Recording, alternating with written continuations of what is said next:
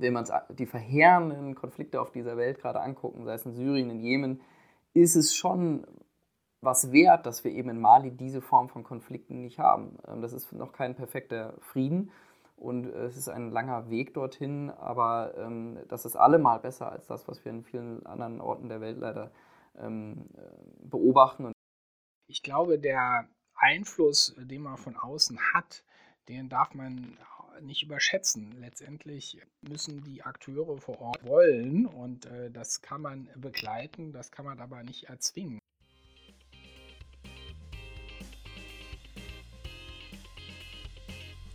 Herzlich willkommen zur zweiten Staffel von Peace by Peace, einem Podcast zur Friedens- und Sicherheitspolitik.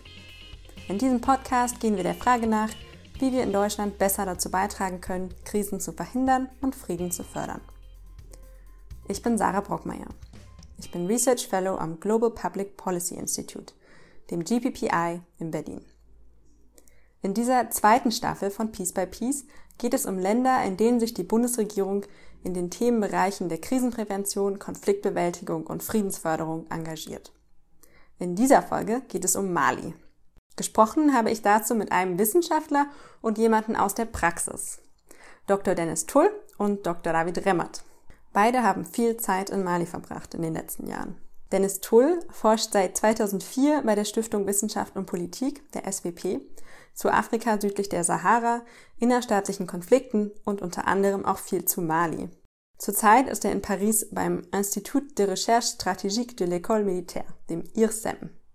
David Remmert war im Auftrag des Auswärtigen Amts von 2017 bis 2019 ziviler Berater im deutschen Einsatzkontingent der Bundeswehr in Gao in Nordmali und arbeitet jetzt wieder im Auswärtigen Amt in Berlin. Mit Dennis und David habe ich darüber gesprochen, was die aktuelle Konfliktlage in Mali und der Stand der Umsetzung des Friedensabkommens dort ist, was die Rolle der UN-Mission, der MINUSMA, und die der deutschen Soldaten vor Ort ist und was die Bundesregierung auch abgesehen von der UN-Mission in ihrer Politik vor Ort verbessern könnte. Dabei wurde sehr schnell klar, es gibt hier keine einfachen Antworten. Selbst wenn die UN-Mission weit entfernt davon ist, ihr Ziel zu erreichen, nämlich die Umsetzung des Friedensabkommens, ist ein Abzug der Mission in der gegenwärtigen Situation auch keine gute Lösung. Genau das haben wir diskutiert. Genauso wie die Frage, wie groß der Einfluss von externen Akteuren wie Deutschland überhaupt ist. Doch die beiden machen auch ein paar ganz konkrete Vorschläge, was die Bundesregierung und andere internationale Akteure anders machen könnten. Ich fand es super spannend, mit den beiden zu diskutieren und ich hoffe, es geht euch auch so. Ein kurzer technischer Hinweis vorab. Dennis Tull haben wir aus Paris zugeschaltet. Für das gelegentliche Knistern aus Paris bitte ich um Entschuldigung. Und damit kann es jetzt losgehen. Willkommen, David Remmert, hier bei mir beim GBPI. Hallo, Sarah. Und willkommen übers Telefon nach Paris an Dennis Tull. Ja, schönen guten Tag. Herzlichen Dank, dass ihr euch die Zeit genommen habt heute, um mit mir zu sprechen. Es soll heute im Peace by Peace Podcast um Mali gehen. Ich wollte eingangs, bevor wir anfangen zu diskutieren, schon mal einen kurzen Überblick darüber geben, ähm, was Deutschland alles in Mali macht. Angefangen bei den ähm, Soldaten, also laut Verteidigungsministerium sind zurzeit 855 Soldaten in der UN-Mission in Mali stationiert und weitere 157 Soldaten in der EU-Trainingsmission die bei der Ausbildung und Training der malischen Streitkräfte unterstützen soll, die sogenannte EUTM. Und dann äh, gibt es noch alle möglichen weiteren Sachen, die Deutschland in Mali macht. Zum Beispiel schickt Deutschland einen einzigen Polizisten in die zivile Mission der EU, die EUCAP Mali, zum Training und Ausbildung der malischen Polizei. Und in der Entwicklungszusammenarbeit hat Deutschland laut Entwicklungsministerium zwischen 2013 und 2019 700 Millionen Euro in 116 Projekten insgesamt ausgegeben. Der Fokus da lag vor allem auf der Förderung der Landwirtschaft, auf Trinkwasserversorgung, gute Regierungsführung und Dezentralisierung. Und das Auswärtige Amt finanziert unter anderem eine Wahrheitskommission zur Aufarbeitung von Menschenrechtsverletzungen und viele kleinere Projekte, die der Bevölkerung im Norden eine Art Friedensdividende, also eine Verbesserung ihrer Lebensbedingungen zeigen sollen. Dann gibt es noch ein bisschen humanitäre Hilfe in Mali und Mali ist ein Schwerpunktland der sogenannten Ertüchtigungsinitiative der Bundesregierung. Das heißt, auch zusätzlich zum Engagement in der gibt es noch weitere bilaterale Zusammenarbeit in der Sicherheitskooperation, in der Ausstattung und Ausbildung. zum Beispiel bei Projekten in der Munitionskontrolle oder Ambulanzen für die malische Armee und alle möglichen anderen Projekte. So, um dies gleich vorwegzunehmen, alles, was ich gerade aufgezählt habe, zeigt, dass es sehr viel zu besprechen gäbe, allein was das deutsche Engagement in Mali angeht. Und da haben wir noch gar nicht angefangen, uns überhaupt mit dem Konflikt zu beschäftigen, uns über die Konfliktlinien in Mali zu unterhalten oder über die relevanten Akteure vor Ort. Deswegen nur als Warnung, dass wir wahrscheinlich wirklich nur an der Oberfläche kratzen werden können in dieser Unterhaltung heute. Das gilt auch für die viele anderen Folgen in dieser Staffel von Peace by Peace, in der es um konkrete Länder und Konflikte gehen soll. Ich habe aber die Hoffnung, dass wir zumindest nach diesem Gespräch eine Idee davon haben, wie komplex die Lage in Mali ist, an welchen kleinen Stellen des Konflikts die internationale Gemeinschaft etwas beitragen kann und für wie sinnvoll ihr die deutschen Beiträge dabei haltet. Den Fokus des Gesprächs würde ich gerne auf die UN-Mission, die sogenannte MINUSMA, legen da es auch seit den 90ern nicht mehr vorgekommen ist, dass sich Deutschland in dieser Truppenstärke überhaupt in einer UN-Mission engagiert. Deswegen möchte ich auf jeden Fall besprechen, warum ist die UN-Mission da, was kann sie realistisch erreichen und ähm, wir werden bestimmt auch andere Teile des deutschen Engagements, die ich gerade genannt hatte, in Mali besprechen, aber dies nur zur Vorwarnung, warum ich immer wieder auch auf die UN-Mission zurückkommen werde. So, damit mit dieser langen Einleitung endlich angefangen. Und ich wollte anfangen mit dem Kontext und der einfachen Frage an David, warum ist MINUSMA, die UN-Mission, eigentlich da in Mali? Ja, MINUSMA ist in Mali, um ein Friedensabkommen umzusetzen. Ähm, das ist äh, ganz einfach gesagt das, äh, was sich die Vereinten Nationen in Mali vorgenommen haben. Es gab 2012 eine schwere Krise in Mali, ähm, die viele, viele Ursachen hatte, aber im Wesentlichen kam es zu, zu, diesem Ausbruch der Krise, als eine, eine äh, Bevölkerungsgruppe im Norden, nämlich die Tuareg, ähm, versucht haben, sozusagen einen, einen, unabhängigen Staat, das sogenannte Azawad, äh, zu errichten. Ähm, es schalteten sich dann islamistische Terrorgruppen mit ein, die dann große Teile beherrschten. Die Franzosen sind dann dem malischen Staat äh, sozusagen zur Hilfe geeilt, haben im Grunde den Norden zurückerobert und es ist dann gelungen, mit internationaler Unterstützung und Mediation ein Friedensabkommen zu verhandeln, äh, das 2015 unterzeichnet wurde. Und man hat die Vereinten Nationen gebeten, eben die Konfliktparteien dabei zu unterstützen, dieses ähm, Abkommen umzusetzen und eben auch, sage ich mal, klassische Peacekeeping-Aufgaben in Mali zu erfüllen. Also das heißt vor allem natürlich ähm, den Schutz der, äh, der Zivilbevölkerung ein Stück weit sicherzustellen, auch Unterstützung bei Stabilisierung zu leisten, und beim Wiederaufbau des, äh, des Sicherheitssektors. Zu den einzelnen Aufgaben will ich sehr gerne später nochmal kommen, aber um nochmal besser zu verstehen, woher diese Krise 2012 kam, weil die ja sozusagen dann der Anlass war der Mission. Was lief denn vor 2012 falsch? Also warum ist es dazu gekommen? Ähm, da könnte Dennis vielleicht auch nochmal zu sagen. Naja, grob vereinfacht äh, könnte man vielleicht sagen, dass es hier um einen einen Konflikt geht äh, zwischen Zentrum und Peripherie äh, in einem postkolonialen Staat, äh, der problematische Beziehungen zu, zu einer Region im Norden unterhält, die aus, aus wirtschaftlichen, demografischen und damit auch politischen äh, Gründen relativ ähm, ja, marginal ist. Und, und das Ganze hat sicherlich zu, zu Wahrnehmung und aber auch zu ja, berechtigten Wahrnehmung von Marginalisierung und Demokratisierung, äh, Diskriminierung, Entschuldigung, geführt. Sicherlich auch dann zu staatlicher äh, Repression. Und äh, der malische Staat hat eben sein politisches äh, Gravitationszentrum, ja, sein kulturelles Selbstverständnis wahrscheinlich eben äh, im Süden verortet. Ähm, man muss auch noch vielleicht hinzufügen, dass der Konflikt 2012 ja nicht der erste war, sondern dass es ein, ein wie in vielen anderen äh, Konflikten dieser Welt ein, ein Wiederholungskonflikt ist. Äh, das heißt, wir hatten mehrere Episoden äh, und Rebellionen seit der Unabhängigkeit zwischen dem Norden und, und Bamako.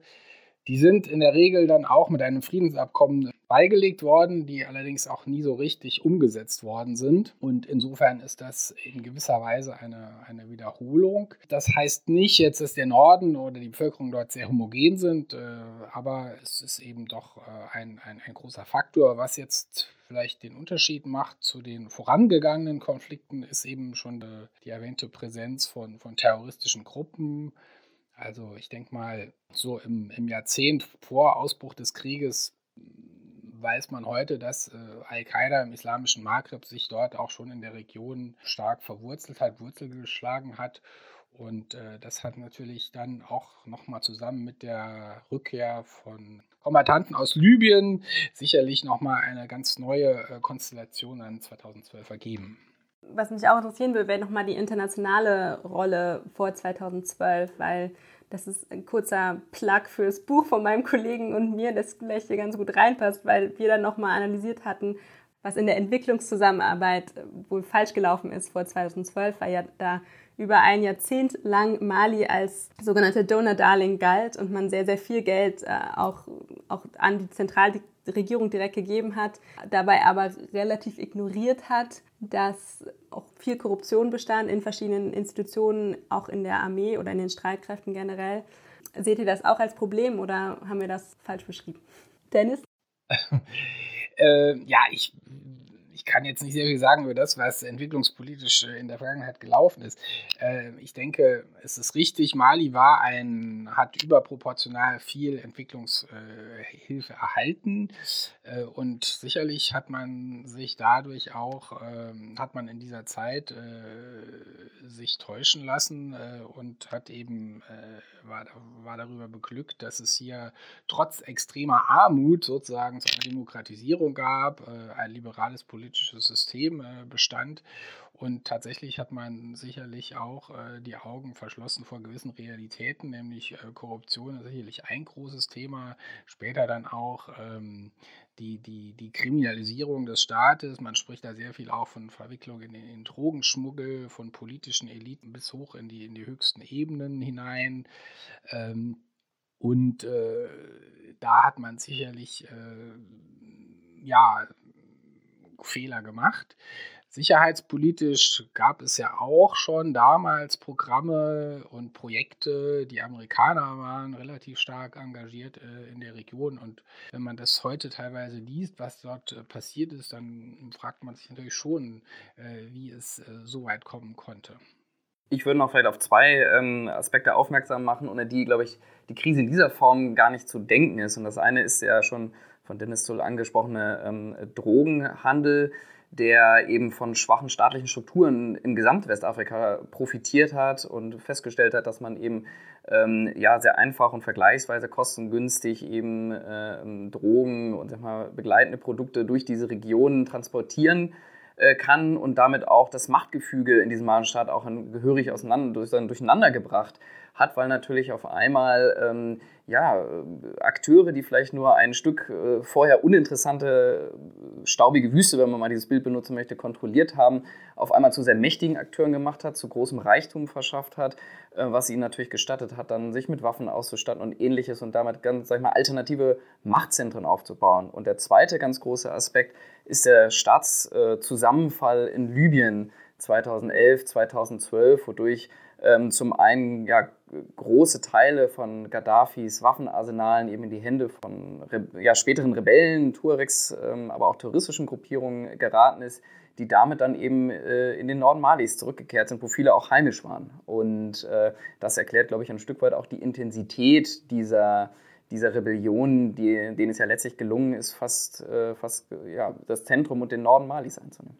Okay, das heißt, man hatte diese Krise 2012 zusätzlich zu den strukturellen Konflikttreibern, die ihr jetzt auch teilweise schon genannt habt, ähm, auch der organisierten Kriminalität. Ähm, ich würde vielleicht noch hinzufügen, insgesamt ist Mali eines der ärmsten Länder der Welt. Die Regierungsführung, habt ihr auch schon teilweise erwähnt, ähm, ist, ist nicht eine der, der transparentesten. Ähm, man hat den, den Klimawandel, äh, der eine Rolle spielt im ganzen Land, vor allem in Zentralmali. Kleinwaffen auch aus dem Norden, aber wahrscheinlich auch noch von anderswer, die ziemlich einfach verfügbar sind. Und ähm, das ganze Land ist ja also einfach wirtschaftlich nicht sehr entwickelt, habe ich gerade schon gesagt, ist eines der ärmsten Länder und ist aber auch landlocked, das heißt, hat keine Seegrenze und hat sehr, sehr begrenzte Möglichkeiten, sich wirtschaftlich zu entwickeln im Moment das alles gesagt, also wenn wir das jetzt alles einmal wissen, was ist denn jetzt der Stand, wenn die, der Weg raus aus der Krise 2012, 13 die Verhandlung eines Friedensabkommens war, das 2015 2015 verabschiedet wurde in Algier, in Algerien. Was ist denn der Stand bei der Umsetzung von diesem Friedensabkommen? David. Ja, wir sind, ähm, wir stellen ja fest, dass die MINUSMA noch vor Ort ist und dementsprechend ist das Friedensabkommen eben auch noch nicht vollumfänglich mhm. äh, umgesetzt. Und es ist tatsächlich so, dass wir äh, leider noch nicht sehr weit äh, vorangekommen sind. Äh, da teilt Mali das Schicksal von anderen Ländern, die ähnlich schwierige Friedensprozesse äh, durchlaufen hat. Ähm, aber wenn wir jetzt in das Mandat schauen, was der Sicherheitsrat gerade äh, in diesem Sommer wieder verabschiedet hat, dann, dann, stellt man auch dort fest, dass, eben, dass es eben eine Frustration gibt, dass die Parteien letztlich wesentliche Elemente des Friedensabkommens nicht, um, nicht noch nicht vollständig umgesetzt haben. Ähm, da will ich mal zwei herausgreifen, die, glaube ich, die Kernkomponenten sind, um die herum sich alles bewegt. Das eine, da geht es darum, dass der Zentralstaat in Mali, ähm, und das hat Dennis Tull ja angesprochen, ähm, ja, im Grunde, dass man, die, dass man die dort konzentrierte Macht in Bamako verteilt auf die Region. Also letztlich, dass man den Menschen gerade im Norden mehr Mitsprache gibt, mehr Kontrolle, auch insbesondere über staatliche Ressourcen, über Bodenschätze ähm, etc., dass sie sich eben, dass da einfach mehr Teilhabe geschaffen wird. Ähm, dazu ist es zum Beispiel nötig, dass die Verfassung äh, geändert wird, natürlich in einem inklusiven Prozess, der viele mitnimmt.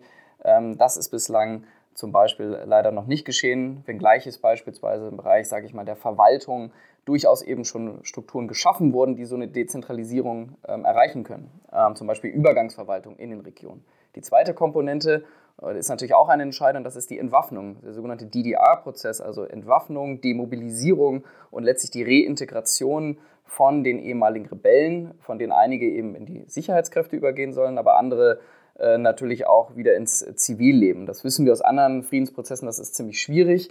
Ähm, und auch da äh, fehlte bisher auch der Wille der Konfliktparteien, sich wirklich auf diesen Prozess ähm, einzulassen. Und da ist jetzt die UN und die internationale Gemeinschaft zunehmend ungeduldig und mahnt die Konfliktparteien, sich hier ein realistisches, ja, einen realistischen Fahrplan zu setzen und den dann auch umzusetzen. Dennis, hast du was zu ergänzen zur Umsetzung des Friedensabkommens? Naja, ich würde mich dem anschließen. Die, die, die, die Fortschritte nach äh, vier Jahren sind wirklich äh, minimal, wenn man jetzt mal äh, das Große und Ganze betrachtet. Ähm, es wurde ja gesagt, bei Verwaltungsreform, äh, bei DDR, aber auch der Integration von diesen Kombatanten äh, in die malischen Streitkräfte äh, auch das Aufbau- und Entwicklungsprogramm für den Norden äh, existiert bislang nicht, auch keine Justizreform, die Aufarbeitung von Verbrechen. Bisher ist es nach meinem Wissen äh, zu keiner einzigen Verurteilung gekommen. Also positiv ist, dass man schon mal zahlreiche Stellungnahmen äh, seitens der Wahrheitskommission, Versöhnungskommission äh, gesammelt worden sind. Das Versöhnung ist hier ein, ein wichtiges Stichwort, weil das steht auch im Titel des Friedensabkommens drin. Um äh, nochmal was grundsätzlich Positives zu sagen, ist vielleicht, oder das Positivste schlechthin, dass es keine bewaffneten Auseinandersetzungen zwischen den Unterzeichnern des Friedensabkommens äh, gegeben hat. Das ist ja schon mal was wert, aber weiter ist es eben nicht gediehen und die internationale Frustration darüber, die ist schon gewaltig. Man sieht es auch an all den unterschiedlichen Instrumenten, äh, die hier ins Werk gesetzt werden, also um, um Druck zu, auszuüben auf die Signaturen. Äh, da gibt es ständig neue Roadmaps, äh, Benchmarks, es gibt das Sanktionsregime, es gab jetzt den Pakt für Frieden zwischen der Regierung bzw. den Unterzeichnern und der MINUSMA die Aktivierung des Carter Centers, der als unabhängiger Beobachter auch nochmal seine Beobachtungen zum Friedensprozess macht. Und äh, da sieht man, da wird also schon ordentlich Druck gemacht von Seiten der internationalen Gemeinschaft, allerdings bisher eben mit, mit relativ äh, wenig äh, Erfolg. Und das ist vielleicht eben dann doch ein Hinweis darauf, dass der Status quo äh, den Konfliktparteien hier ganz gut äh, passt. Äh, sicherlich auch nochmal die grundsätzliche Ablehnung. Ich weiß nicht, wie man das jetzt im Norden sieht, aber in Bamako hört man ja immer wieder das Friedensabkommen, das sei, dem, sei Mali und den malischen Konfliktakteuren auferlegt worden, sozusagen mit vorgehaltener Pistole. Und ähm, da drücken sich wahrscheinlich Widerstände aus und äh, die Regierung, äh, aber auch die Rebellen führen da schon teilweise eine gehörige Maskerade auf. Also die Regierung zum Beispiel ernennt ja ständig oder regelmäßig neue Institutionen und Beauftragte, die nun tatsächlich auch von Regierungsseite aus die Umsetzung äh, für die verantwortlich zeichnen sollen. aber die de facto überhaupt keine Autorität haben, wie eben derzeit das Ministerium für nationale Versöhnung. Ähm, ich würde gerne gleich nochmal zurückkommen auf die Frage, warum, woran es scheitert, die Umsetzung, beziehungsweise was die Interessen sind der verschiedenen Akteure und warum, wie du schon angedeutet hast, die Interessen mancher Akteure wahrscheinlich äh, nicht in der Umsetzung des Friedensabkommens liegen.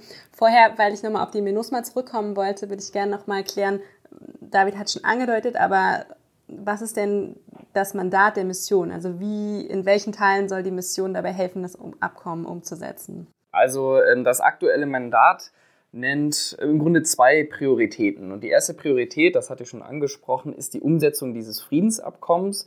Und da besteht zum Beispiel eine, also wenn wir jetzt nochmal diese Komponenten rausgreifen, Dezentralisierung, also der Zentralstaat gibt mehr Macht ab und mhm. DDR, Entwaffnung der ehemaligen Rebellen, dann geht es eben darum, dass die UN eben als neutraler Mittler ähm, die Konfliktparteien zum einen an einen Tisch zusammenbringt ähm, und nachhält, dass diese Verpflichtungen eingehalten werden und zum Beispiel sicherstellt, dass die Parteien sich auf ein Verfahren einigen, wie man die Verfassung reformieren will, äh, wie Wahlen durchgeführt werden, auch im Norden und auch eben in Gebieten, in denen der äh, Zentralstaat eben nicht äh, alleine sozusagen die Kontrolle hat. Das hat äh, letztes Jahr beispielsweise bei den Präsidentschaftswahlen ziemlich gut äh, geklappt. Und da unterstützt MINUSMA dann auch logistisch. Ja? Also stellen wir uns mal so eine Wahl vor.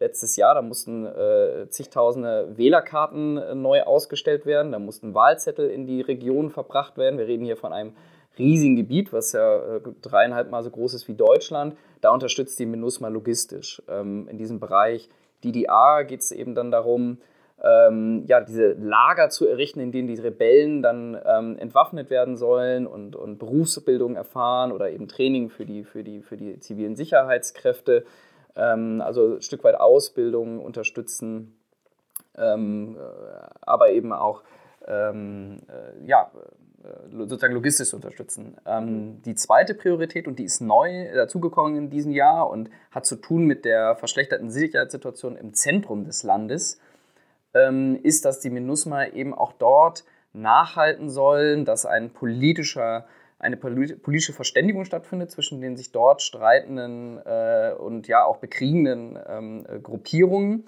Hat man es nochmal mit einem anderen Konflikt zu tun und eben auch die malischen Sicherheitskräfte dabei unterstützen sollen, dort wieder sozusagen eine staatliche Sicherheitspräsenz zu unterstützen.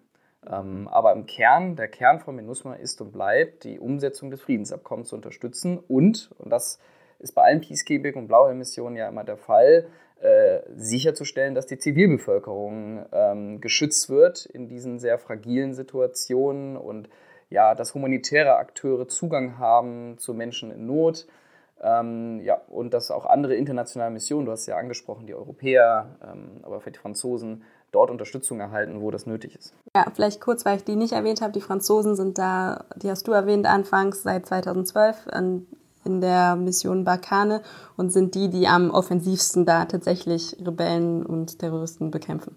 Genau, also die Franzosen äh, haben eine sozusagen eine explizite Antiterror-Mission ja. äh, und verfolgen eben die, ja, die terroristischen Gruppierungen, äh, wohingegen MINUSMA eben wirklich diese politische äh, Zielsetzung hat. Ja.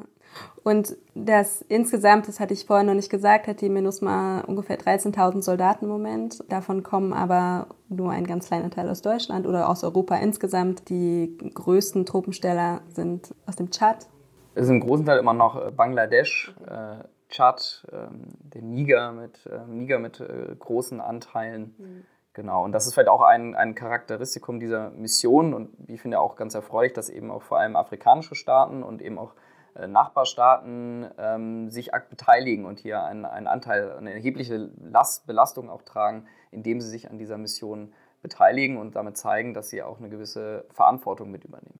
Dennis, weil wir gerade über das Mandat sprechen, ähm, es gibt ja oft auch die Kritik an der UN, dass, äh, beziehungsweise am UN-Sicherheitsrat, dass sie diese Mandate sehr überfrachten mit Aufgaben. Jetzt ist nochmal eine ganz neue Aufgabe oder dieses, äh, die, der Konflikt in Zentralmali, der nicht dieser Nord-Süd-Konflikt ist, äh, oder Nord-Nord-Zentrum-Konflikt, von dem du vorhin geredet hattest. Ähm, wie bewertest du das Mandat der MINUSMA? Also ist das zu viel oder machbar für die Mission? Naja, eine Sache vielleicht, die wir noch nicht äh, erwähnt haben, äh, das die Mission unter extrem schwierigen Bedingungen dort arbeitet. Das heißt, sie ist ständig Zielscheibe von terroristischen Angriffen. Und das ist äh, etwas, was die Mandatsumsetzung für diese Mission natürlich extrem, extrem schwierig macht. Äh, wir haben hier einen Kontext, den es, glaube ich, so noch nicht gegeben hat, nämlich, äh, dass die Mission eben nicht als neutraler Akteur angesehen wird, von den dschihadistischen Gruppen, äh, die auch nicht davon beeindruckt sind, dass man äh, sagt, dass sie darauf hinweist, dass Angriffe auf Blauhelme äh, ein Kriegsverbrechen darstellen. Deshalb haben wir die Situation, dass jetzt schon über 150 Blauhelme in Mali durch Angriffe ums Leben gekommen sind. Das ist etwa die Hälfte aller Blauhelme, die weltweit seit 2013 durch feindliche äh, Aktivitäten äh, ja, ihr Leben verloren haben. Und das ist sicherlich eine ganz, eine ganz große Besonderheit in diesem malischen Kontext. Und äh, die hat eine ganze, ganze Reihe von Implikationen. Eine ist, dass äh, die MINUSMA einen großen Aufwand natürlich betreiben muss, um ihre eigenen Leute und Installationen zu schützen. Äh, das bedeutet auch, dass ein großer Teil der Ressourcen, die sie zur Verfügung hatten, eben nicht für die Mandatsumsetzung äh, äh, letztendlich aufwenden kann. Das, sie arbeitet natürlich daran, dass sie das äh, schlanker macht, aber ähm, das ist einfach ein, ein strukturelles Problem. Ähm, nun die Frage im Zentrum, ich denke, dass die dramatische Verschlechterung der Sicherheitslage und die, die, die, die Massaker, die in den letzten zwei Jahren dort stattgefunden haben, äh, machten das nun fast zwingend nötig, dass die UN, da sie ja nun schon mal vor Ort ist, äh, nicht um diese Problematik herum kann. Allerdings, ja, es gibt, äh, der Sicherheitsrat hat sich da ähm, um eine Prioritätensetzung gedrückt äh, und hat gesagt, wir bleiben bei der Priorität Friedensprozess und die zweite Priorität ist dann gleich Zentralmali, ohne dass es einen Soldat und einen Cent mehr gegeben hat. Und jetzt muss die Mission sehen, äh, wie sie mit dieser Situation zurechtkommt. Und da ist natürlich auch noch die Schwierigkeit, inwieweit eigentlich die malische Regierung und auch die malische Armee nun wirklich auch bereit sind, äh, die Kooperation mit der MINUSMA äh, zu akzeptieren. Denn da gab es in der Vergangenheit schon, sage ich mal, spannungsreiche Beziehungen. Aber der Schutz der Zivilbevölkerung ist jetzt auch im, im Zentrum natürlich eine riesen, riesen Herausforderung. Und das ist eben auch in Mali ein Riesenproblem, denn die öffentliche Meinung dort, die interessiert sich äh, in erster Linie für dieses Thema, äh, warum äh, MISMA äh, und wie sie für Sicherheit sorgt oder eben nicht sorgt. Und die Kritik und Unzufriedenheit, die wächst, das sind, äh, das sind große Herausforderungen und große Zwänge für die Mission, aber eben auch äh, ja, ein, ein Legitimationsproblem. Bevor wir nochmal auf die Interessen der malischen Akteure zurückkommen, wollte ich noch fragen, da wir jetzt über das Mandat von MINUSMA generell gesprochen haben, was machen denn die Deutschen da? David, du warst äh, anderthalb Jahre vor Ort, das ist deutlich länger als der durchschnittliche deutsche Soldat da stationiert ist. Die sind meistens nur ein paar Monate vor Ort. Was genau machen denn die deutschen Soldaten in der, innerhalb der MINUSMA? Die Deutschen haben einen, wenn man so möchte, einen Sonderauftrag. Also wir haben ja gerade über die verschiedenen Aufgaben der Blauhelme gesprochen. Äh, dabei zu unterstützen, das Mandat umzusetzen, ähm, die Zivilisten zu schützen. Die Deutschen haben einen ganz besonderen Auftrag, nämlich sie sollen die UN mit einem guten Lagebild versorgen. Ähm, sie sind nicht, sie sitzen zwar in Gao, das liegt äh, recht weit im Norden Malis, äh, auch eine ehemalige Hochburg der Rebellen, ähm, gehören aber eigentlich nicht zu diesem Sektor, den die UN dort unterhält, sondern gehören zu dem Hauptquartier der MINUSMA Blauhelme, der MINUSMA Force in Bamako und sollen für dieses Hauptquartier ein Lagebild erstellen. Ähm, man sagt, man spricht äh, heutzutage von Peacekeeping Intelligence und das ist deswegen wichtig, weil, das hat Dennis Tull ja eben auch angesprochen, wir haben hier, anders als in früheren Konflikten, eben eine Partei, die, die das Mandat der, äh, der UN gar nicht anerkennt, sondern sie im Grunde bekämpft. Das sind die dschihadistischen Terroristen. Ähm, wir haben es aber auch mit einer wahnsinnigen Komplexität von verschiedenen Gruppierungen zu tun, die sich auf verschiedene Weise mit dem äh, Friedensvertrag sozusagen sich da positionieren. Und das ist einfach schwierig, auf Deutsch gesagt, den Überblick zu behalten. Und deswegen sorgt das sozusagen deutsche Einsatzkontingent im Schwerpunkt dafür, eben ein Lagebild zu erstellen, auf dessen Grundlage dann eben die UN, die Force, aber auch die anderen äh, Sektoren eben ja genau ihre begrenzten Ressourcen, auch das hat der Natur ja angesprochen, ähm, ausrichten können. Ne? Die, wir haben eben, die MINUSMA hat nicht die Fähigkeit, an jedem Ort äh, zu jeder Zeit zu sein und deswegen ist es eben wichtig, diese sag mal, Hotspots zu, zu kennen, äh, auch die Akteure zu kennen und eben entsprechend intelligent äh, zu handeln. Ähm, andere wichtige Leistungen, die die Deutschen bereitstellen, ähm, ist zum Beispiel der Med-Evac, also die Evakuierung von verwundetem Personal. Ähm, das stellt Deutschland auch eine ganz wichtige Schlüsselfähigkeit dar, denn ähm, es ist leider ja tatsächlich so, dass MINUSMA eine ja, die gefährlichste UN-Mission äh, ist und leider immer wieder äh, Blauhelmsoldaten auch zu Schaden kommen. Und auch da unterstützen deutsche äh, Einsatzkräfte.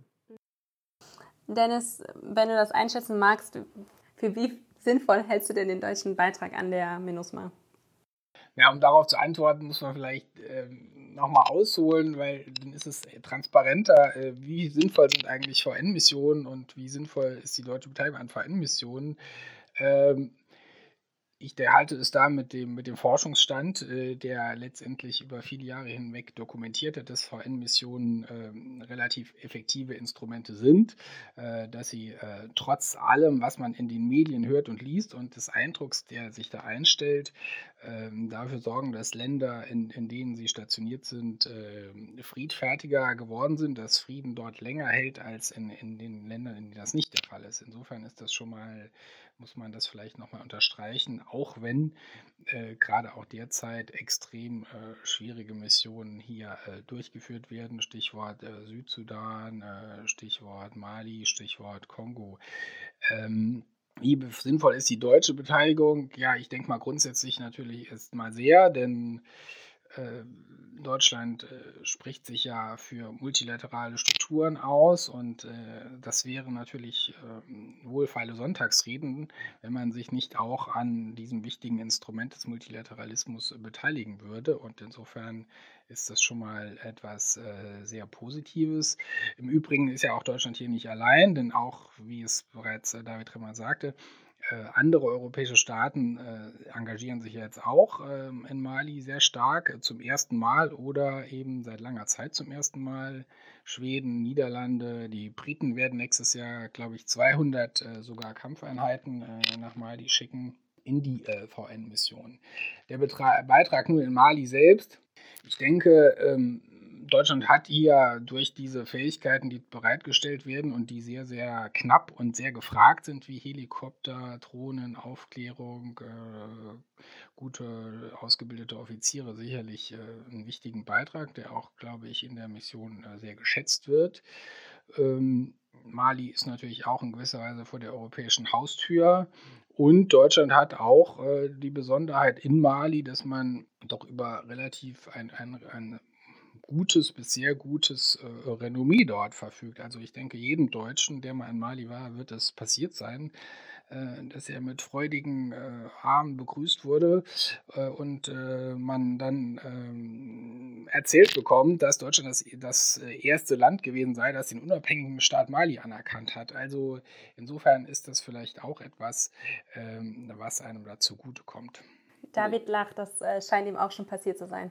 Ja, das ist in der Tat, äh, da kann ich nur zustimmen, das wird jedem Deutschen so gehen und ich erinnere mich dann eben tatsächlich äh, an, an sehr entlegene Orte im Norden Malis, äh, die ich ähm, als ziviler Berater eben dann gemeinsam mit Einsatzkräften der Bundeswehr besucht habe und wo alte, zahnlose Dorfälteste auf uns zukamen und genau das äh, zu rezitieren wussten, dass Deutschland eben in der Tat der erste Staat war, der, ähm, der Mali äh, als unabhängigen Staat anerkannt hat. Also wie auch immer das damals ähm, zustande kam. Vielleicht war es ja auch nur, da waren wir dann nur durch Zufall die schnellsten. Wir zehren bis heute davon. Und in der Tat ist aber so, die Deutschen ähm, haben, genießen viel Respekt.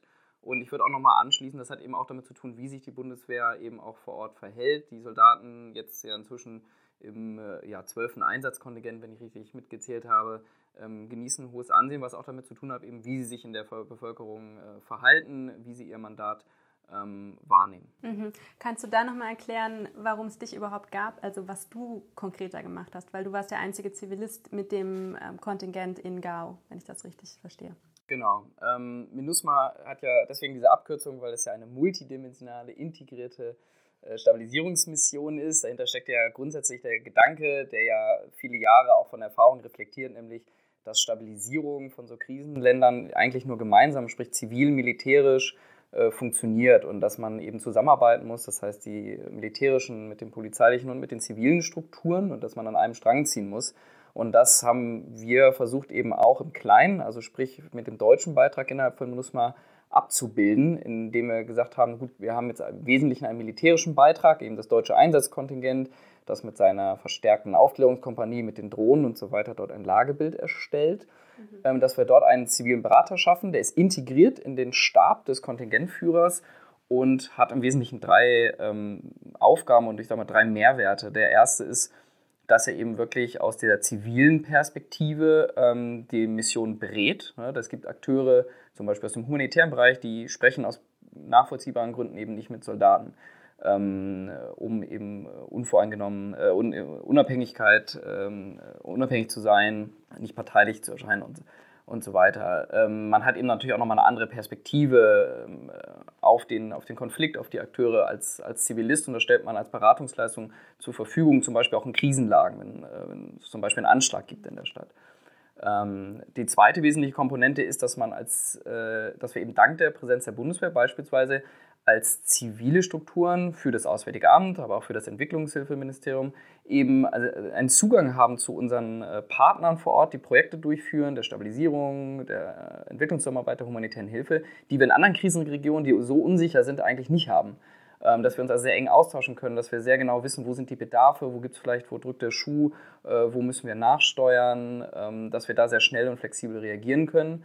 Ähm, und das Dritte ist eben dann auch, äh, ja, ähm, ein ressortgemeinsames Auftreten äh, sicherzustellen. Also wir haben ja sehr viele Besuche dann auch, was erfreulich ist von Abgeordneten aus dem Bundestag, die sich interessieren, natürlich auch Minister, ähm, sodass wir eben vor Ort auch immer ein gesamtes Lagebild äh, darstellen können. Mhm. Das fand ich nochmal spannend, weil das jetzt ein bisschen so eine Neuheit, so ein, zumindest in Mali gewesen, jetzt in den letzten paar Jahren deine Stelle quasi, ne? des Civilian Advisors. Genau, also es gibt, glaube ich, verschiedene Experimente, die man schon gemacht hat. In Afghanistan gab es sogenannte Provincial Reconstruction Teams. Da hatte Deutschland aber auch eine viel größere Rolle und musste eben sozusagen ja eine ganze Region ähm, äh, verantworten. Jetzt haben sie hier einen kleineren Auftrag, aber in der Tat versuchen wir eben einfach integriert zusammenzuarbeiten und das, was wir uns oft ja, äh, ins Papier schreiben, ins Lastenheft, dass wir Ressort gemeinsam arbeiten wollen, ja. dass wir das eben auch wirklich leben. Mhm. Okay, jetzt haben wir über, darüber gesprochen, was die deutschen Soldaten dort machen, beziehungsweise der deutsche Zivilist mit äh, den deutschen Soldaten in Gao. Jetzt würde ich gerne nochmal zurückkommen zu dem, was wir am Anfang besprochen hatten mit den Friedensabkommen. Weil, Dennis, du hattest jetzt gerade das, die deutsche Beteiligung in der UN-Mission grundsätzlich äh, positiv bewertet, beziehungsweise auch durch die Forschung äh, gedeckt, UN-Mission an sich als relativ effektiv bezeichnet. Aber jetzt könnte man ja schon sagen, ihr habt am Anfang gesagt, die MINUSMA ist da, um das Friedensabkommen zu unterstützen, um die Umsetzung des Friedensabkommens zu unterstützen. Und es gibt quasi keinen oder nur sehr geringen Fortschritt bei der Umsetzung des Friedensabkommens. Da würde ja schon, könnte man dem durchschnittlichen deutschen Bürger ja schon auch verzeihen, wenn er sagen würde, warum ist diese MINUSMA denn eigentlich da? Also warum muss sie da immer noch bleiben, wenn das mit dem Friedensabkommen nicht funktioniert? Deswegen würde ich jetzt gerne noch mal mehr besprechen, wie kommt man denn dahin, dass dieses Abkommen umgesetzt wird? Oder gibt es da irgendwelche Druckmittel, Anreize, die wir als Deutschland auch noch setzen können, die auch die MINUSMA eventuell noch setzen könnte? Und damit anfangen müssten wir vielleicht nochmal, um zu sagen, wer sind denn die zentralen Akteure, die im Moment die Umsetzung des Abkommens verhindern? Vielleicht möchtest du anfangen, Dennis. Ja, die Akteure sind die, die den Vertrag unterschrieben haben. Äh, da, dahinter verstecken sich natürlich Personen und einzelne Gruppierungen. Äh, manche davon sind jetzt eben durch das Sanktionsregime äh, identifiziert. Ähm, das sind die Rebellengruppen, die gegen oder manche von denen ja, aber es gibt natürlich auch innerhalb äh, des Staates und des Sicherheitsapparates natürlich auch Widerstände. Das ist ja auch äh, normal in solchen Konflikten. Ähm, solche Umsetzungsvorhaben, die dauern natürlich auch eine Weile, weil, wie, wie ich es eingangs sagte, äh, wir reden hier von einer Geschichte von 50 bis 60 Jahren, von, die letztendlich doch in sehr weiten äh, Zügen von, von Gewalt und Konflikten geprägt waren. Das ist das äh, sollte man, glaube ich, nicht äh, aus den Augen verlieren. Ich glaube, der Einfluss, den man von außen hat, den darf man nicht überschätzen. Letztendlich müssen die Akteure vor Ort wollen und äh, das kann man begleiten, das kann man aber nicht erzwingen. Äh, man kann äh, technische Unterstützung leisten, man kann äh, Capacity Building machen, aber den politischen Willen, ähm, aufeinander zuzugehen oder eben riskante Entscheidungen zu treffen, äh, den kann man nicht so ohne weiteres äh, äh, von außen aufdrücken.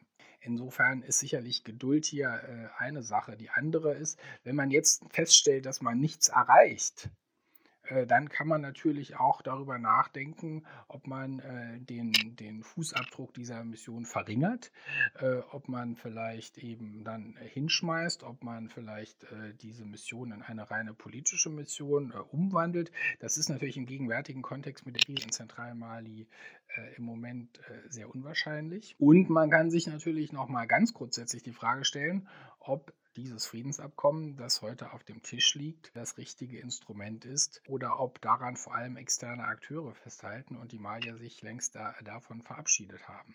Ich weiß, das sind keine Lösungen, aber äh, ich glaube, man muss das doch relativ äh, real, realistisch sehen, ähm, dass man hier äh, die Dinge nicht übers Knie brechen kann. Ich würde gerne gleich nochmal auf die Frage zurückkommen, Mindus mal hinschmeißen oder nicht. Aber einer von euch hat es vorhin erwähnt, dass, dass in, um das Abkommen umzusetzen, müsste die Zentralregierung Macht abgeben, um es mal ganz grob zusammenzufassen. Und äh, die Rebellengruppen, die mit unterschrieben haben, müssten ihre Waffen abgeben. Und beides ist noch nicht passiert. Was haben wir denn für Druckmittel? Also David, wenn, gibt es, Dennis meinte, da haben wir einfach nicht so wahnsinnig viel Einfluss. Glaubst du, es gibt von Seiten der internationalen Gemeinschaft, von Deutschland gerade spezifische Druckmittel, Anreize, wie wir auf diese zwei großen, wenn es gibt wahrscheinlich noch viele andere, aber auf diese zwei Sachen Einfluss nehmen können?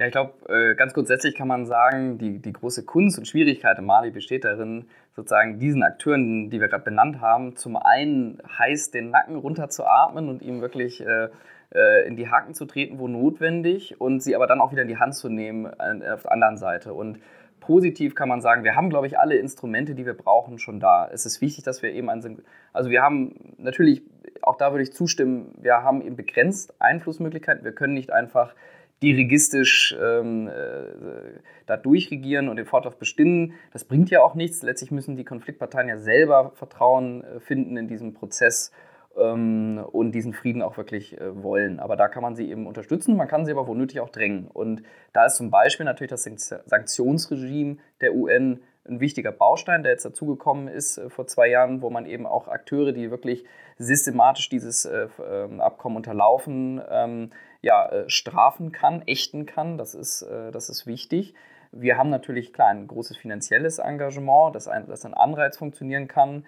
Wir haben eine Trainingsmission vor Ort, die gerade dann besonders wichtig ist und wird, wenn beispielsweise eben die Rebellen, ähm, und das habe ich zum Beispiel selber erlebt, dass wenn eben die Rebellen sagen, sie, oder ehemalige Rebellen eben sagen, sie gehen jetzt in diese Kantonierungslager, wo sie entwaffnet werden und so weiter, dann merkt man, dass das großes Misstrauen, weil sie Angst haben, und das kann man verstehen, sagen, na, wir gehen in diese Lager, wir entwaffnen uns, und dann stehen da auf den, auf den Wachtürmen sozusagen malische Soldaten, die wir vorher bekämpft haben, und haben noch die Waffen, und wir sind dann ja eigentlich nur noch Gefangene. Und sie, und wenn wir in, sozusagen in deren Ausbildungslager gehen, dann stecken sie uns Scherben ins Essen und versuchen uns zu vergiften. Das haben wir alle schon erlebt. Und da ist es eben wichtig, zum Beispiel, dass die Europäer eine Trainingsmission haben, europäische Trainingscamps, wo diese äh, Rebellen sozusagen dann auch einen Anreiz haben. Da halten wir eine hochwertige Ausbildung, da sind wir sicher. Und das sind eben dann wiederum so, so, so Anreize und das ist die ausgestreckte Hand, die man hinhalten kann, die es dann leichter macht, schwierige Schritte zu gehen. Und du hast aber auch selber gesagt, diese ganz schwierigen Schritte, die müssen eben noch gegangen werden. Ähm, da hilft es nicht sozusagen äh, nur zu drücken, da ist es eben die richtige Balance aus, aus, aus ähm, Drücken und Ungeduld und der richtigen, aber dann eben auch an der richtigen Stelle die, die Geduld aufzubringen. Mhm. Und du hast die finanzielle Hilfe und die Trainingsmission erwähnt. Würde es Sinn machen, die noch stärker zu konditionieren oder ist das egal? Also zu sagen, wir geben euch nur die 700 Millionen, das ist jetzt mal ganz grob gesagt, ja, die 700 Millionen Entwicklungszusammenarbeit, die ich vorhin erwähnt habe, wenn äh, ihr bestimmte Bedingungen erfüllt? Ähm, ich glaube, ganz so einfach äh, wie so ein Tauschgeschäft ist es häufig äh, leider nicht. Es ist aber nicht so, dass ähm, diese, diese Zusammenarbeit nicht an Bedingungen geknüpft wird. Also da gibt es klare Erwartungen, was beispielsweise Transparenz angeht. Da gibt es klare Erwartungen darum, dass eben nicht Geld einfach rausgeworfen wird, sondern dass eben die Institutionen, die, versuch, die man versucht zu unterstützen, auch wirklich als Institutionen sich professionalisieren, transparent arbeiten, gerade im Sicherheits- Sektor. Ähm, und da, wo das nicht passiert, da gibt es dann eben auch ähm, äh, kein Geld. Ähm, Wobei man da auch davon abhängig ist, denke ich mal, dass andere Geber das auch so machen, weil wenn die bestimmte malische Akteure sich das Geld dann von woanders, von dem anderen Geber holen können, ist es auch egal, welche Bedingungen Europa oder die EU oder Deutschland damit in Verbindung bringen klar, ich meine, wir haben in all diesen Kontexten auch immer äh, diese Herausforderung, dann eben äh, als Gebergemeinschaft äh, da koordinier gut koordiniert zu sein. Ich habe aber schon das Gefühl, eben, und wenn man das letzte Mandat ähm, des Sicherheitsrats liest, ähm, ist es für, für die Verhältnisse der Vereinten Nationen eigentlich eine wirklich ganz klare Sprache, die ganz klar zum Ausdruck bringt, was man jetzt auch von den Konfliktparteien erwartet, die sich auch nicht davor scheut, ich sage mal auf gut Deutsch und salopp, die Sanktionskeule zu schwingen, wo das notwendig ist und ähm, insofern, äh, man hat jetzt sehr stark äh, konditioniert. Das ist ähm, kein Automatismus, aber die Erwartungshaltung ist ganz klar. Und ich glaube, ähm, äh, die Angebote und Instrumente sind auch da. Und jetzt ähm, geht es, wie gesagt, darum, immer diese Balance zu finden, äh, zu drücken und gleichzeitig die, die Hand aufzuhalten. Das klingt aber auch, also wie, das ist jetzt nicht überraschend, weil das ist bei allen Konfliktsituationen und Ländern so, dass der Kern der Aufgabe auch für die Bundesregierung eine politische Analyseaufgabe auch ist und zu verstehen, mit welchen Akteuren man zusammenarbeiten sollte, wann man Druck anwenden sollte, wann Anreize, wann es Anreize braucht und so weiter. Da wollte ich dich nochmal fragen, Dennis, ob du findest, dass die Bundesregierung für diese politische Aufgabe personell richtig aufgestellt ist. Also vorab will ich vielleicht noch mal, auch noch mal was sagen zu dieser Analyse äh, von Berlin aus oder was wir eben so wie man hier in Deutschland und in Europa über, über Mali spricht äh, und das uns dann nochmal zurückführt zu diesem Thema Druck. Ich glaube, dass die externen Partner natürlich auch vor einem gewissen Dilemma stehen, weil sie einen Diskurs führen, äh, bei dem letztendlich trotz allem, worüber wir hier reden, äh, Terrorismus und Migration ganz oben stehen. Und diese, diese, diese, diese, diese Krise und dieser Stempel äh, als Bedrohung Europas, der ist natürlich zu einer Art Bonanza und einer, einer Rente geworden für, für viele in Mali, äh, für politische Eliten in Mali. Und äh, die Vermarktung dieses angeblichen Drohpotenzials in Gestalt von, von Migranten und Terroristen, ich denke, das muss man äh, auch äh, immer wieder mal äh, sachlich hinterfragen weil das natürlich politikleitend ist. Und ich denke, es gibt auch gute Gründe, äh, das doch mit großer Vorsicht zu genießen. Kürzlich etwa war in französischen Medien äh, zu lesen, dass, der, dass hier der hiesige Geheimdienst äh, keine Hinweise darauf hat, dass äh, zum Beispiel im Sahel aktive Terroristen in Europa aktiv werden könnten. Also das nur mal so als Beispiel. Und ähm, man hört ja auch, wenn man zum Beispiel Präsident Keita äh, sagen hört, ja, der äh, Mali ist sozusagen der, der große Damm und wenn der bricht, ja, dann geht alles auf Europa zu. Also das äh, wird natürlich zu einer äh, das ist in gewisser Weise natürlich etwas, womit hier der, der Druck dann auch genommen wird, äh, der Sanktionskeule, weil man doch letztendlich mal in Mali sich sicher sein kann, dass äh, das Risiko als solches in, in Europa doch äh, eben anders bewertet wird. Äh, zu dieser Frage, ich denke, insgesamt äh, steht natürlich personell äh, Deutschland jetzt mittlerweile auch mit der Stabilisierungsabteilung da gut da. Ähm, ich denke, wenn man äh, so einen klaren Schwerpunkt hat, deutsche Außensicherheitspolitik wie derzeit Mali, zumindest gemessen am, am, militärischen Engagement, dann muss man aber auch trotzdem nochmal sehen, ob man nicht äh, kurzfristig auch ähm, nochmal eine Schippe auch vor Ort äh, obendrauf packt und dann auch die die Botschaft äh, besser ausstattet äh, mit, mit Personal, denn ähm, man braucht eben man braucht eben Leute, die äh, Netzwerke aufbauen, intensivieren, am Leben erhalten, äh, die in einem extrem komplizierten Konflikt analysieren, die poten potenzielle Partner und Projekte identifizieren äh, und das alles muss äh, Ebenso wie natürlich der große Besucherverkehr, der, den so ein großer Auslandseinsatz der Bundeswehr äh, hervorbringt. Äh, das alles muss ja abgewickelt werden. Und äh, insofern glaube ich schon, dass man hier ähm, noch was, was tun kann. Auch über, über die sozusagen die Standzeiten äh, in der Botschaft könnte man auch nochmal, äh, glaube ich, ein Wort reden.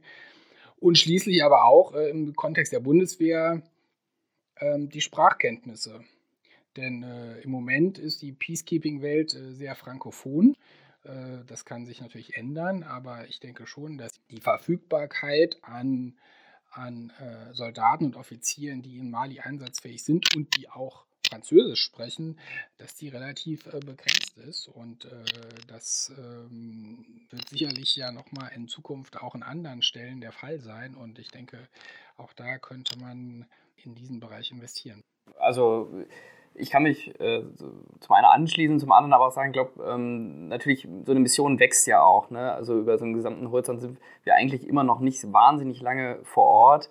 Ähm, was ich in meiner ja auch kurzen Zeit erlebt habe, ist zum Beispiel, dass eben auch die Bundeswehr verstanden hat, dass eben diese frankophone Expertise natürlich in einem Umfeld, wo man ständig koordinieren muss, ähm, sich abstimmen muss mit Nachbarn, auch Missverständnisse auszuschließen. Also sei es mit den Franzosen, die in, Station, die in Gao stationiert sind, sei es mit den anderen MINUSMA-Kräften, dass man da eben von, äh, sozusagen Verbindungsoffiziere haben muss, die Französisch sprechen. Ähm, da achtet man inzwischen sehr gut drauf. Ähm, ich war zusammen im Einsatz mit beispielsweise der, den deutschen Anteilen der deutsch-französischen Brigade, wo natürlich dieser Anteil erfreulich hoch ist. Ähm, und wo man auch diese Brigade zum ersten Mal im Einsatz erlebt hat, wo man jetzt wirklich auch mal ähm, sehr Kapital daraus geschlagen hat, dass man eben diese äh, deutsch-französische Fähigkeit ja äh, letztlich vorhält. Wir haben inzwischen durch, die, durch den hohen Durchlauf an Kontingenten, die du erwähnt hast, Sarah, ähm, ja aber auch ganz erheblich an Expertise innerhalb der Bundeswehr und in Deutschland, sag ich mal, aufgebaut. Sehr granular sozusagen an, an Expertise zu Mali, Nordmali. Wer sind da die Akteure? Und da kann man immer wieder betonen, wie komplex das eigentlich ist, diese ganzen verschiedenen bewaffneten Gruppierungen. Das heißt, wir sind, glaube ich, äh, haben ein sehr, sehr gutes äh, Lagebild inzwischen. Ich würde vielleicht sagen, die Herausforderung besteht eben dann tatsächlich bei diesen ja teilweise kurzen Standzeiten auch immer wieder hinzubekommen, dass eine Kontinuität da ist. Ähm, da muss man aber auch sagen, für die Bundeswehr, das ist ein sehr belastender Kontext. Wir reden von Klima, wir reden von Sicherheitsbedrohung, wir reden von ja, sehr ähm, ja, teilweise schwierigen Arbeits- und Lebensbedingungen, dass die Bundeswehr eben auch gerade in Afghanistan die Erfahrung gemacht hat, ab einem bestimmten, einer bestimmten Standzeit ähm, nimmt einfach auch die Belastung bei Soldatinnen und Soldaten zu. Da kommt es dann zu posttraumatischen Belastungsstörungen und ähnlichem. Also da muss man immer abwägen, Kontinuität auf der einen Seite und eben persönliche Belastung auf der anderen Seite. Ähm, das ist, aber natürlich wäre es schön und wünschenswert, wenn man natürlich auch viel, ja, viel Zeit vor Ort hat, den Kontext sehr gut kennt und aus einem sehr, sehr guten Lagebild äh, leiten sich natürlich auch bessere Entscheidungen ab. Ich würde immer noch gerne wissen, ob ihr insgesamt es für sinnvoll haltet, diese Mission da zu behalten und wenn ja, wie lange.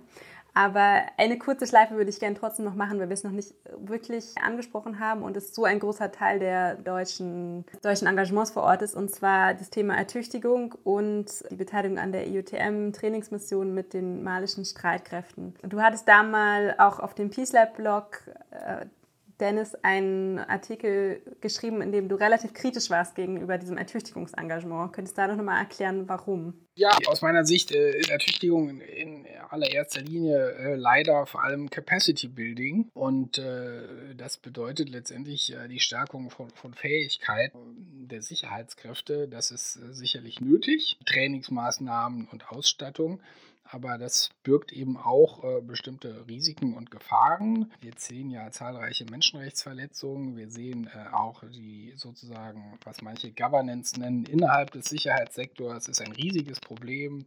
Äh, die Korruption, Veruntreuung. Wir haben ja im Moment ein, ein riesiges äh, Verteidigungs, einen riesigen Verteidigungshaushalt in Mali und natürlich wird im Beschaffungswesen hier ein bedeutsamer Teil ja, äh, verschwindet. Äh, und wir sehen ja ja auch deshalb, dass auf dem Terrain sozusagen die militärische Schlagkraft äh, der, der malischen Behörden hier äh, nicht besonders, äh, jedenfalls nicht so substanziell ist, dass sich die Sicherheitslage hier geändert hätte. Das heißt, aus meiner Sicht sollte man den den Reformaspekt im Sicherheitssektor äh, stärker gewichten. Das versucht natürlich EUTM ja auch und genau hier gibt es ja die Widerstände, also etwa bei der Korruptionsbekämpfung größere Transparenz äh, zu schaffen. Das hat ja auch äh, dazu geführt, dass die EU ähm, einen Teil ihrer äh, Entwicklungshilfe hier an, ähm, an Fortschritte bei bestimmten Vorhaben geknüpft hat. Gut, nun war der, der, die Summe, die hier im, äh, auf dem Spiel stand, so geringfügig, dass es keine Verhaltensänderung hervorgerufen hat. Aber ich denke, man muss dann schon die Konsequenzen daraus ziehen, wenn man feststellt, äh, dass man hier letztendlich nicht weiterkommt. Eine, eine andere Frage, die aus meiner Sicht äh, wichtig wäre, wäre die Justiz, die ja auch eine, die sozusagen die dritte Säule des Sicherheitssektors darstellt. die ist ähm, doch sehr stark äh, vernachlässigt in Mali, äh, nicht nur von der Regierung selbst, sondern auch von, äh, von den internationalen Partnern. Äh, es gibt bisher kaum äh, Strafverfolgung. Es, äh, man sieht immer wieder die, den, den, typischen Fall, dass Verdächtige äh, aufgegriffen werden und dann ohne jegliche ähm, Beweismittel nach, nach, Mali, nach Bamako geschafft werden. Äh, man weiß auch aus Umfragen, äh, dass die Malier in keinster Weise Vertrauen in die eigene Justiz haben. Und ich denke, ohne einen solch äh, elementaren Sektor äh, wird die Stabilisierung äh, Mali sicherlich nicht, nicht zu, zu bekommen sein. Das ist ähm, etwas, was man sich dann doch noch nochmal äh, stärker vornehmen muss. Und ich würde vielleicht einen Aspekt äh, hinzufügen. Eine ganz wesentliche Forderung auch, ähm, gerade auch der Zivilbevölkerung im Norden ist, dass es zum Beispiel Sicherheitskräfte gibt, die sich eben aus der lokalen Bevölkerung rekrutieren.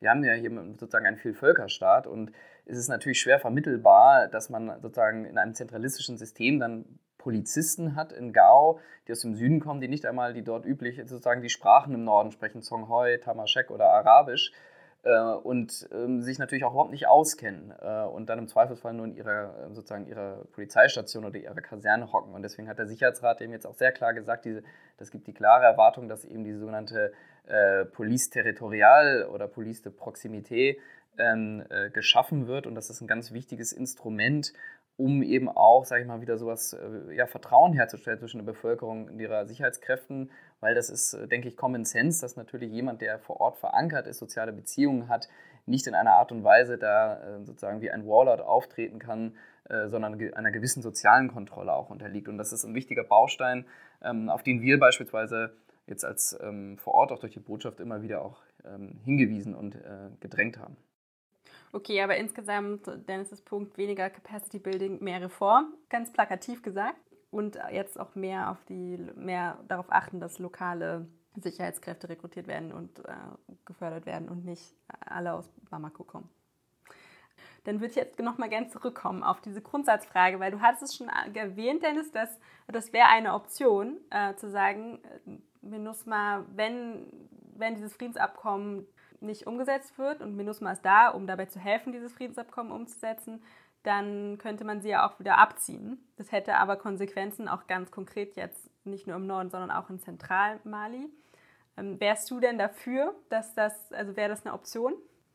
Naja, im Moment ist die Lage in Zentralmali nicht so, dass das äh, zu begründen wäre. Äh, ich habe aber mich schon dafür ausgesprochen, vor dem Hintergrund, dass nun die, die Mission keine zusätzlichen Mittel äh, erhalten wird, dass man einfach nicht alles äh, Schöne auf der Welt zusammen haben kann. Das heißt, dass man jetzt in gleichem Maße im Norden äh, wie im Zentrum eine unglaublich effektive Mission haben kann. Das ist äh, nicht zu machen, so wie es das Mandat jetzt, das neue Mandat eben äh, zum Ausdruck bringt. Ich glaube, da braucht man doch sehr viel Realismus.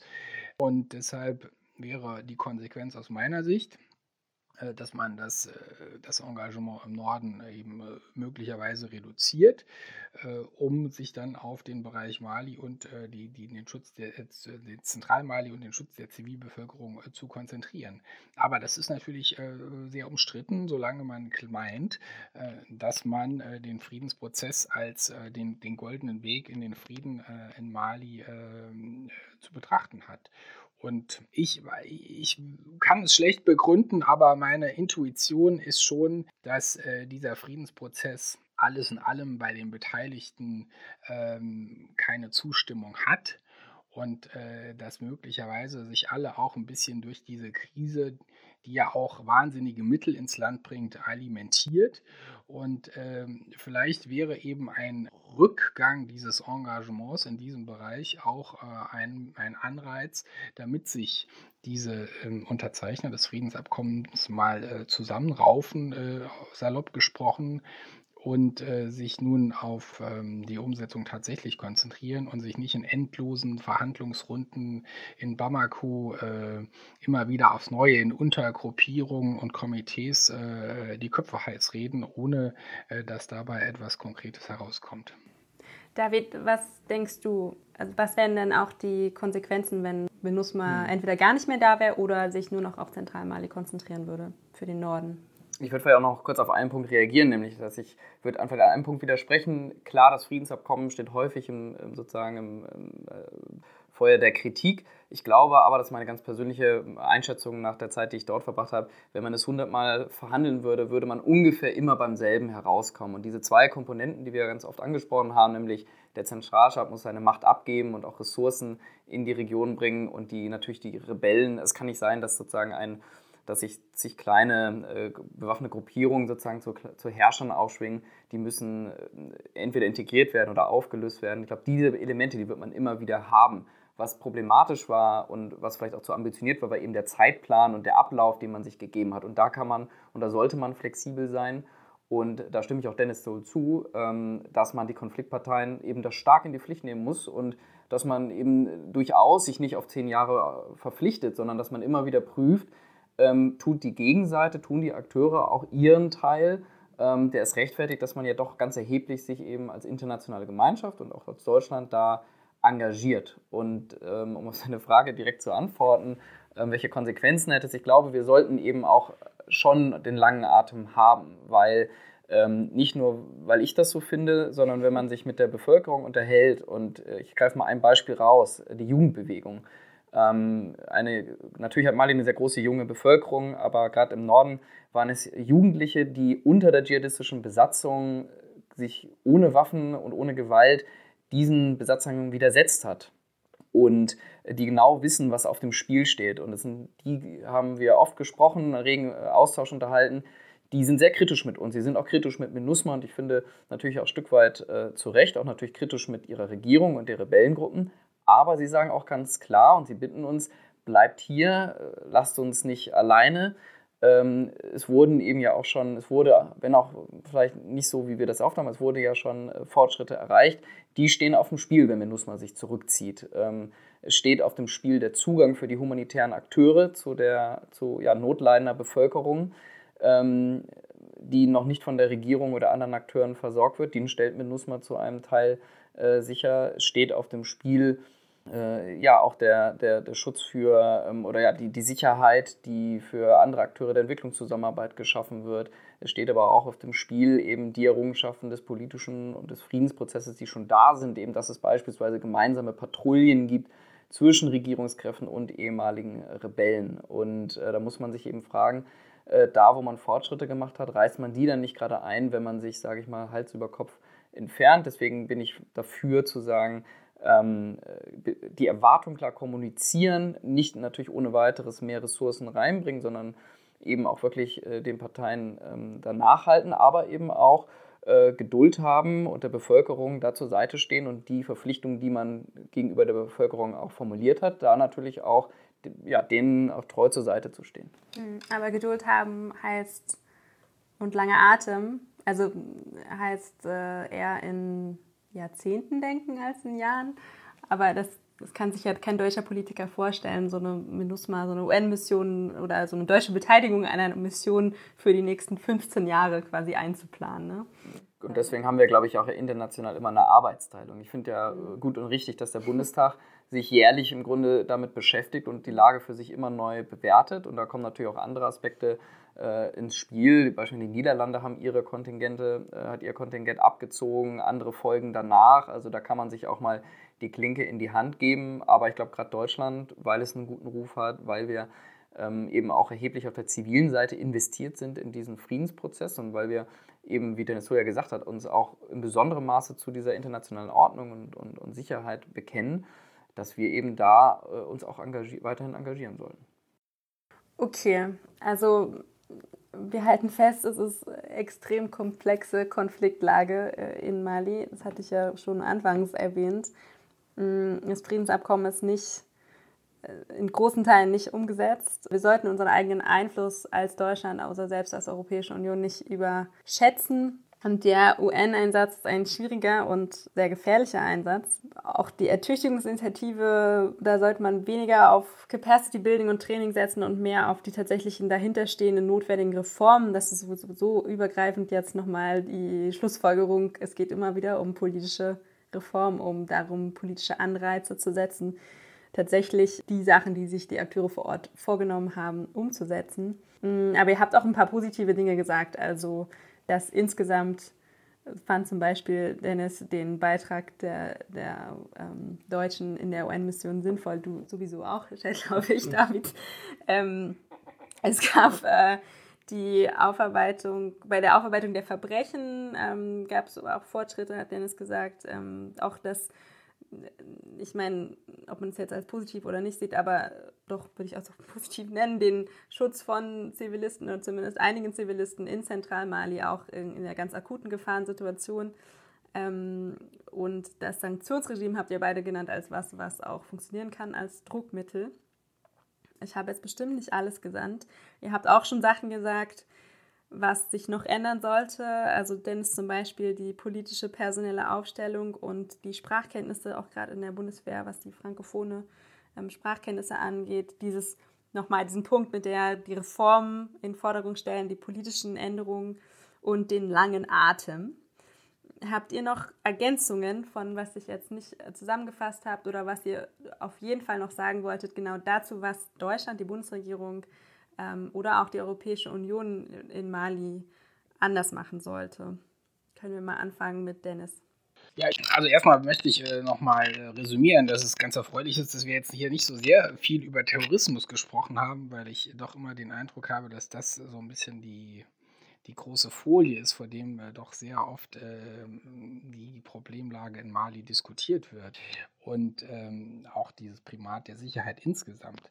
Ich denke, ein Problem, was sicherlich auch sehr politisch ist in diesem Bereich, um das vielleicht nochmal einzubringen, ist äh, sozusagen das konzeptionelle Problem. Ist das, was man da in Mali nun sieht, und vor allem, ich denke jetzt vor allem auch ans Zentrum, aber nicht nur, ist das eigentlich ein Problem der inneren Sicherheit äh, oder ist das ein Problem oder eine Aufgabe für, für das malische Militär? Ja, werfen wir nicht mit, mit Soldaten nach einem Problem, das eines für, für Strafverfolgungsbehörden, Polizei und Gendarmerie ist. Ich denke, hier gibt es äh, vielleicht auch unter den europäischen Partnern äh, nicht immer einen, einen Konsens und ähm, ich denke, dass äh, in diesem Bereich von Strafverfolgung, Justiz etc., da haben wir durchaus noch großen äh, Diskussionsbedarf das ist das, was ich aus meiner Sicht äh, noch hinzufügen würde. Und ähm, sicherlich auch nochmal als letzter Punkt, ja, die Frage Bevölkerung, äh, Zivilgesellschaft, das ist ein luftiges Schlagwort, aber ich glaube, die Frage der Repräsentation äh, der Bevölkerung in Mali, äh, gerade auch äh, im Zentrum und im Norden, ein, ein, ein großes Problem darstellt. Die politische Klasse insgesamt, aber auch etwa die bewaffneten Gruppen, glaube ich, äh, habe ich den Eindruck, ähm, äh, vertreten keine großen Bevölkerungsinteressen. Und ähm, da, äh, glaube ich, ist vielleicht ein Punkt, an dem man nochmal nacharbeiten könnte, weil ja dann auch aus der Mitte der Gesellschaft und aus Bevölkerungsgruppen auf diese Akteure ja auch nochmal der Druck kommen kann, äh, um ähm, auf dem Weg zum Frieden äh, voranzugehen. Okay, Dankeschön. Bei Terrorismus ist mir auch gerade noch eingefallen, dass wir die G5 Sahel überhaupt nicht erwähnt haben, äh, die Initiative. Die das ist aber auch kein Zufall. Ja, also du. Fair enough. Lassen wir jetzt einfach mal so stehen. Ähm, David, noch ergänzende Punkte von Sachen, die wir vergessen haben oder wo du sagen willst, das müsste die Bundesregierung oder Europa, die Europäische Union äh, jetzt ändern oder noch machen? Ja, ich glaube, ähm, zum einen finde ich es erfreulich, dass wir, glaube ich, schon eine ganze Reihe von Sachen, glaube ich, auch gelernt haben, inzwischen unserem Krisenengagement besser machen. Vor allem eben ja das, was ich auch sozusagen vor Ort versucht habe, so ein bisschen zu verkörpern, nämlich dieses gemeinsame Handeln, ein gemeinsames Lagebild. Ähm, ich glaube, es ist aber wichtig, dass wir uns auch immer wieder kritisch hinterfragen und das aus meinem Erleben findet das auch statt. Und dass wir eben nicht einen Blankoscheck ausstellen für zehn oder auch nur für fünf Jahre, sondern eben uns das regelmäßig ähm, wieder vornehmen klar, ich würde mir auch wünschen, natürlich, wenn man Mali, weil wir eben auch ja, letztlich fast 1000 deutsche Soldaten jeden Tag dort ein Stück weit auch immer sich einem großen Risiko setzen, vielleicht noch etwas präsenter diskutieren würden, auch in Deutschland, eben um auch äh, klar zu, also noch stärker eben uns darüber äh, auszutauschen, was sind unsere Interessen, was ist aber auch unser, unser wie viel ist uns unser Bekenntnis zu, zu Menschenrechten, zur internationalen Ordnung und zu Frieden und Sicherheit eigentlich wert. Und das ist, glaube ich, in der Tat ist nicht der Terrorismus in erster Linie, sondern das ist eben dieses Bekenntnis, ähm, dass wir eben nicht nur mit Sonntagsreden, sondern auch mit, mit einem Engagement und einem gewissen Risiko äh, unterlegen. Und vielleicht würde ich schließen damit, ähm, ich erinnere mich an meinen ersten Kontingentführer in Gao, der, ein, der immer ein Zitat des alten, des früheren Generalsekretärs der VN, äh, Dag Hammarskjöld, an seiner Tür hatte oder über seiner Tür, der gesagt hatte, die Vereinten Nationen wurden nicht dazu geschaffen, das Paradies auf Erden zu schaffen, sondern uns vor der Hölle zu bewahren. Und das ist natürlich vielleicht ein sehr, sehr äh, kleiner Anspruch, aber wenn man die verheerenden Konflikte auf dieser Welt gerade angucken, sei es in Syrien, in Jemen, ist es schon was wert, dass wir eben in Mali diese Form von Konflikten nicht haben. Ähm, das ist noch kein perfekter Frieden und es ist ein langer Weg dorthin, aber ähm, das ist allemal besser als das, was wir in vielen anderen Orten der Welt leider äh, beobachten und deswegen ist es auch wert, dass wir äh, sicherstellen, ähm, dass es nicht nur so bleibt, sondern dass dieser Frieden dann letzten Endes auch gewonnen wird. Okay, also das ist nochmal ein Plädoyer dafür, die Mission an sich nicht äh, oder wertzuschätzen und auch irgendwie den Beitrag der, der deutschen, auch der deutschen Soldaten vor Ort. Mm, und zu diesem, dass wir darüber in Deutschland mehr diskutieren, haben wir vielleicht heute ja auch ein klein bisschen beigetragen. Das war ein hervorragendes Stichwort, äh, in dem wir einfach mal jetzt etwas über eine Stunde darüber gesprochen haben. Das nehme ich zum Anlass, um äh, mich einfach nochmal bei euch beiden zu bedanken. Und ähm, ich hoffe, wir haben, auch wenn wir, wie anfangs schon gesagt, festgestellt haben, wie komplex das ist und wie gering auch äh, der Einfluss ist, den wir an manchen Stellschrauben dieses Konfliktes haben, ähm, glaube ich, haben wir ein paar Dinge identifiziert, was wir Sinnvolles machen, auch was wir besser machen sollten als Deutschland oder als Europäische Union auch. Ganz herzlichen Dank an Dennis Tull und David Remmert. Danke dir. Sehr gerne.